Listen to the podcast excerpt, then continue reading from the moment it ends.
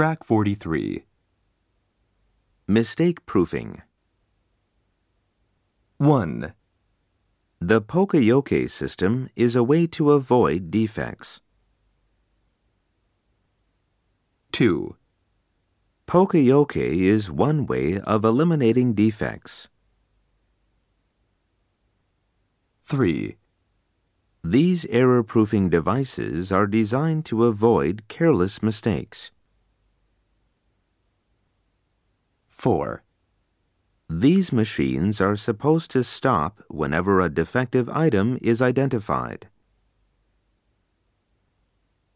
5, Each Poka-yoke device prevents a recurrence of defects. 6, Poka-yoke reduces errors at every step of the manufacturing process.